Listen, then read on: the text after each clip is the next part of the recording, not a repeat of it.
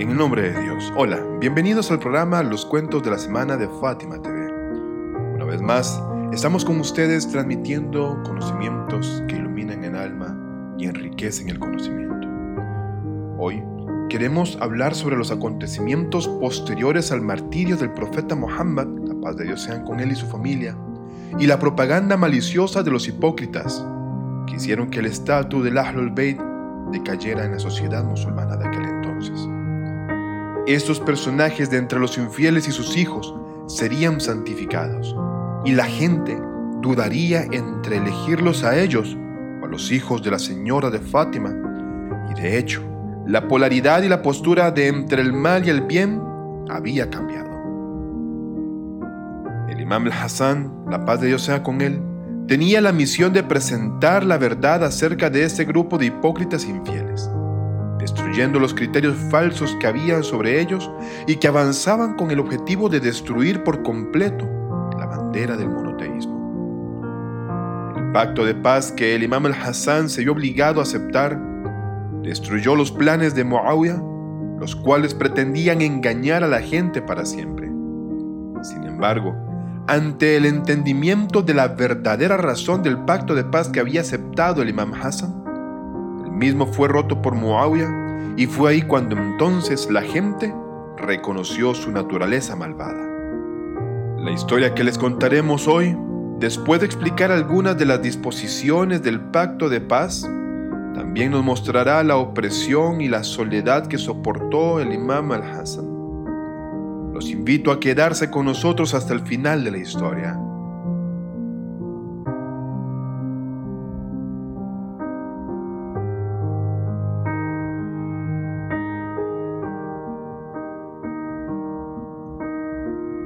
Pacto de paz para revelar la verdad.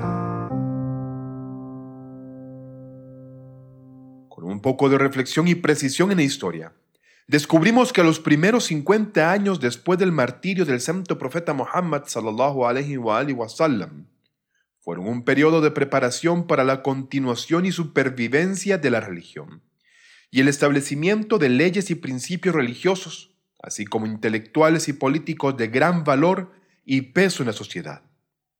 Todo esto con el propósito de que las próximas generaciones encontrasen su camino hacia el pensamiento y la visión religiosa correctos. Por lo tanto, todo lo que se usase y se hiciese en este periodo de tiempo se vería reflejado en el pensamiento, la fe, las creencias, la política y las órdenes religiosas durante los tiempos sucesivos.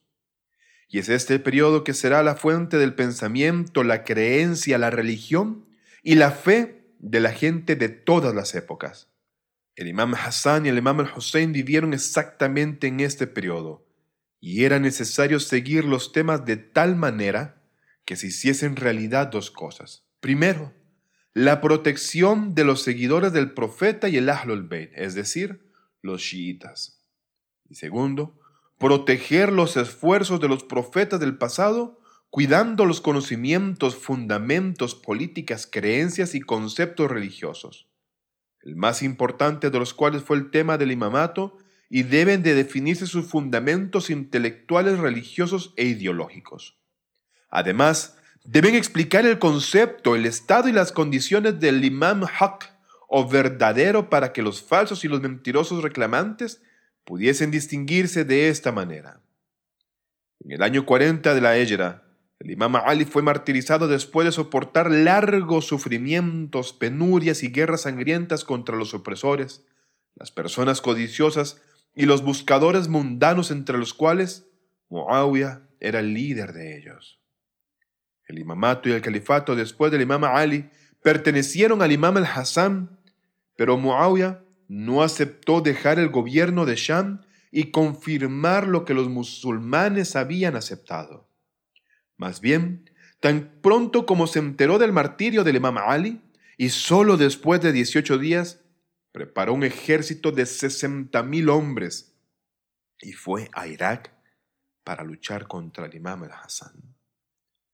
Después de la guerra contra Muawiyah, sus engaños y traiciones los llevaron a la dispersión de los compañeros del imam al-Hassan y el imam al-Hassan firmó entonces un pacto de paz con Muawiyah. Sin embargo, Este pacto de paz no fue de ninguna manera débil e incompetente.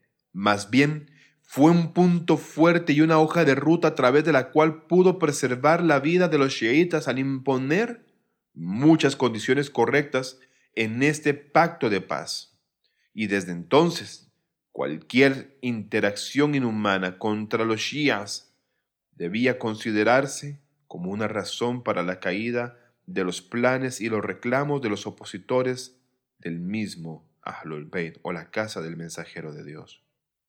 De hecho, el imam Hassan puso unas condiciones en este pacto de paz que si no se cumplían, se haría que la corrupción de los omeyas y los opositores del Ahlul Bayt fuese clara para todos, y la opresión contra los chiitas no podría justificarse con ninguna lógica, incluso con la lógica de las personas irreligiosas.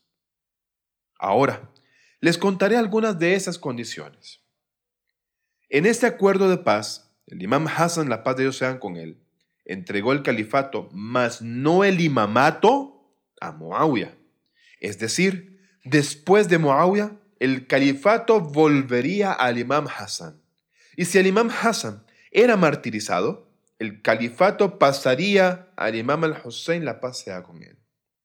El imam Hassan, salam, también exigió que Muawiyah jamás se le fuese llamado como Amir al-Mu'minin. Y también Muawiyah debía seguir el libro de Dios, o sea, el Corán y la Sunna del profeta. Aparte, Muawiyah no debía nombrar a nadie como su sucesor.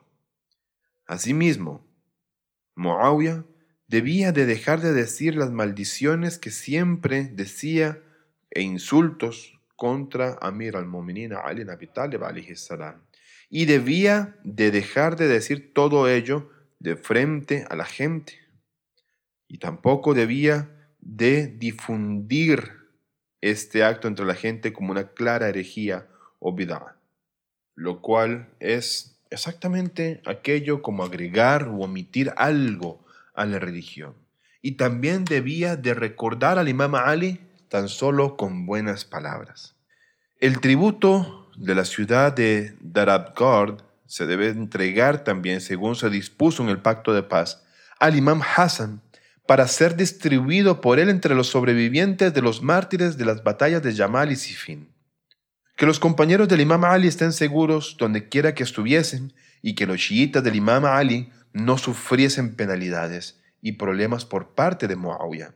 Asimismo que sus vidas, propiedades, esposas e hijos de los compañeros y los shias del imam Ali estuviesen siempre seguros y en paz. Estos eran los puntos del tratado de paz. Asimismo, se le pedía a Muawiyah que no existiese una conspiración secreta o abierta contra la vida del imam Hassan y su hermano al-Hussein, y ninguno de sus familiares. Y en ninguna parte del mundo en la UMA islámica el miedo y las amenazas debían de hacerse hacia ellos, así como muchas otras condiciones. Después de leer algunas de las condiciones que el imam Hassan estableció para el pacto de paz, me gustaría explicarles los resultados y el significado de esas condiciones. La condición primera de no designar un sucesor por parte de Muawiyah deja claro que básicamente no existió jamás ningún derecho de califato para Muawiyah. Cuando los impuestos de la ciudad de Darabgard quedaron establecidos que serían destinados a la administración del imam Hassan, quedó establecido que ellos se dividiría entre los sobrevivientes de los mártires de la batalla de Sifin y Yamal, lo cual significaba que el imam Ali tenía razón de haber ejecutado estas dos guerras de defensa, y que Muawiyah fue injusto y opresor en la batalla de Sifin, la cual había iniciada en un abierto ataque al imam Ali. Al afirmar las condiciones del pacto de paz, Muawiyah en realidad daba por aceptado que todos estos puntos que hemos indicado y todo lo dicho indica claramente que dichas cláusulas del pacto de paz, tanto aquello que mencionamos y explicamos o como aquello que no mencionamos, prueban directamente la ilegitimidad de Muawiyah en el poder. ¿Es posible que alguien que no tiene legitimidad se dé a sí mismo la legitimidad que no puede ostentar o no puede recibir de los demás? Especialmente si es para alguien como Yazid, aquel cuya corrupción, propensión a la prostitución y opresión siempre fue clara. Sin embargo, con todo lo que se ha dicho, como por ejemplo el incumplimiento del pacto y de las disposiciones por parte de Muawiyah y sus compañeros, comenzó eso desde el principio y fuimos testigos de sus efectos en Karbala y Ashura. En la historia de hoy describiré una de esas atrocidades. Después del acuerdo de paz, el imam Hassan decidió regresar a Medina, porque su estadía en Kufa, Irak, haría que él y los chiitas, así como los interesados en él, estuviesen siempre bajo la supervisión, control y persecución de la autoridad gobernante, o parecería que el imam Hassan estaría tratando de organizar sus fuerzas para atacar a Sham. Con la partida del imam Hassan Muawiyah, que había obtenido el control total de Irak, comenzó a oprimir a las buenas personas y en especial a los seguidores del imam Ali y a los amantes del Ahlul Bayt. Una de las personas oprimidas fue Said ibn Abi Shar Kufi. Ziyad ibn Abi a quien Muawiyah había designado como gobernador de Kufa, era conocido por tener un comportamiento inhumano y ser uno de los que constantemente las disposiciones del Tratado de Paz o del Pacto de Paz rompía sin justificación. Y uno de los actos que llevó a cabo fue la confiscación de la propiedad y bienes de Said, a quien le quemó su casa, arrestó a su mujer y sus hijos y los encarcelaron. Cuando el imam al-Hassan escuchó la noticia de tal movimiento cruel y reprobable por parte de Ziad y Mabé, llegó a estar extremadamente molesto y enojado. Así que se dirigió a Ziad en una carta y trató con él desde una posición de poder, declarando su apoyo a Said y llamó a Ziad para que se corrigiera. El texto de la carta es el siguiente. De Hassan ibn Ali a Ziad. Has conquistado a uno de los musulmanes mientras que todo lo que es para los musulmanes es para ellos y no para ti. Has destruido su casa, has confiscado su propiedad y encarcelaste a su familia. Cuando te llegue esta carta, reconstruye inmediatamente la casa de Said y devuélvele su propiedad y su familia y acepta mi intercesión por él, porque lo he puesto bajo mi protección. Adiós. Pero como sabemos, Ziad que era un hombre de bajo carácter e inmensa insolencia, escribió una carta de respuesta fea y amenazante al imam al-Hassan. La carta de Ziyad al imam Hassan iba dirigida a él, por el nombre de su madre, siendo el contenido de ella así. De ibn a Hassan ibn Fatima. Recibí tu carta. ¿Comienzas la misma con tu nombre antes del mío?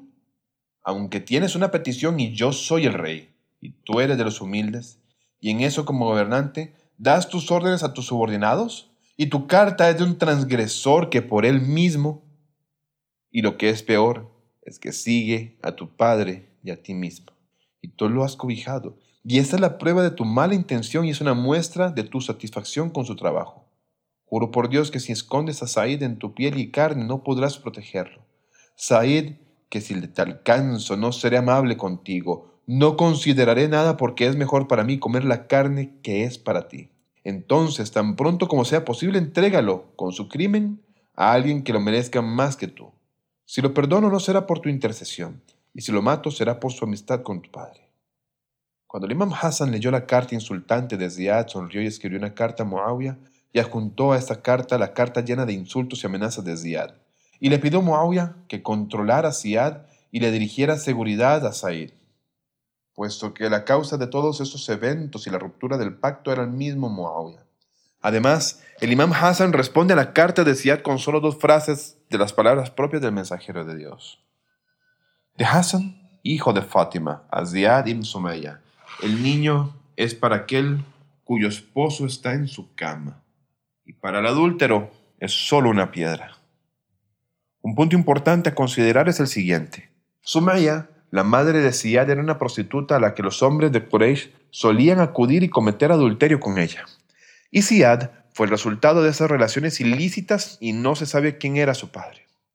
Muawiyah, que era un hombre inteligente y conocía bien el carácter del imam Hassan, y sabía que el mal comportamiento de Ziyad hacia el imam Hassan y sus compañeros no lo beneficiaría ni a él ni a su gobierno, para resolver este problema y no incitar a la gente en su contra, escribió esta carta a Ziyad. Hassan ibn Ali me envió la carta que le escribiste en respuesta a su carta sobre el hijo de Sar.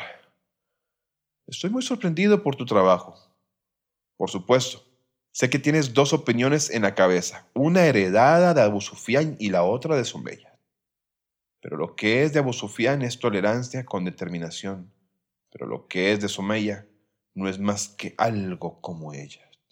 Permítanme explicar este punto entre paréntesis. Como dije, no se sabía quién era el padre de Ziad, pero Muawiyah reveló una declaración de su padre, Abu Sufyan, en el que se cree que Abu Sufyan es el padre de Ziad, el mismo padre de Muawiyah, ¿sí? Es decir, Muawiyah y Ziad comparten el mismo padre y diferentes madres. Así que Muawiyah quería decirle a Ziad que heredase tu mal comportamiento de tu madre y tu buen comportamiento de Abu Sufyan, que también es mi padre. Así que bueno, explicado esto, volvamos al texto de la carta que Muawiyah le envía a Ziad. Entre sus comportamientos incorrectos está tu carta Hassan ibn Ali, en la que insultaste a su padre y lo llamas transgresor. Por mi alma, eres más digno que Hassan por ser un transgresor él. Y también tu padre es más digno que su padre por ser un transgresor. Porque algunas personas dicen que tu padre es Obeid, pero el hecho de que Hassan haya escrito su nombre antes de que el tuyo y se haya mostrado más alto, si lo piensas bien, esto no disminuye tu posición. En cuanto al hecho de que te ordenó, es porque alguien como Hassan merece dar órdenes. Pero el hecho de que no aceptaras al imam Hassan como intercesor de otra persona fue un gran honor que se lo dejarás a otra persona que lo merece más que tú. Así que bien, esa carta te ha llegado y te ordeno que liberes lo que tengas de Said, es decir, su familia. Construye su casa de nuevo, devuélvele su propiedad y no lo molestes más. Además de esta carta, también le envió una carta a Hassan ibn Ali para hacerle saber que si él quería, Said podía quedarse con él en Medina. Y si quería, Said podría regresar a su propia ciudad y tú, Osiad, no tendrás dominio sobre Said. Pero el hecho de que en tu carta Hassan lo mencionase por su nombre y el de su madre, y no le atribuyas a su padre, eres tan arrogante, porque Hassan no es alguien a quien puedas insultar. ¿A qué madre se lo atribuiste? ¿No sabes que su madre es Fátima, la hija del mensajero de Dios? Y si sabes esto y lo entiendes correctamente, este es el mayor y más alto honor para Hassan ibn Ali. Hemos llegado al final de la historia. El propósito de esa historia fue expresar el comportamiento contradictorio y engañoso de Muawiyah para que entonces así entendamos más sobre las condiciones de vida de las personas en este momento de la historia. Como has visto, el propio Muawiyah nombró a Ziyad como gobernador de Kufa para dificultar la situación de los amantes del imam Ali y la familia del profeta. Pero le habla así a Ziyad en la carta, queriendo decir que cumplo con las obligaciones del pacto de paz, pero en la práctica no cumplo ninguna de las condiciones. El imam Hassan y el imam Hussein salam tenían entonces el deber de presentarle a la gente el verdadero rostro de esas personas. Estos eran los mismos infieles e idólatras antes del Islam que se escondían en la ropa de los musulmanes después de la victoria del Islam para poder así recuperar el poder y destruir el Islam desde adentro. Sin más, nos despedimos, deseándole lo mejor de esta y la otra vida a cada uno de ustedes y a sus seres queridos, rogando a Dios los haga invisible a las calamidades y que podamos vernos Dios primero la otra semana.